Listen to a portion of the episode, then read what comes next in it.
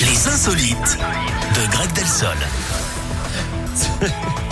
C'est à vous. Je crois Greg. qu'elle vous en. Euh, Oui. On va aux États-Unis, Eric, énormément, Oui, on va où avec la grosse boulette d'une collectionneuse à Miami en Floride.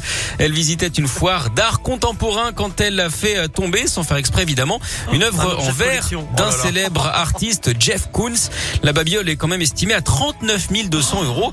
Elle Ah, faisait partie d'une collection intitulée Chien en ballon.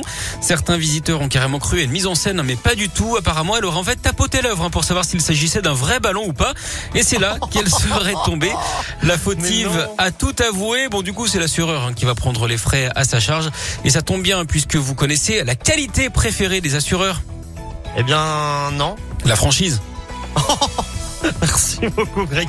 Elle vous en est bonne prie. celle-ci, dites donc. Merci. Bon, allez. Merci. Je sais que À l'assurance est demain. votre passion.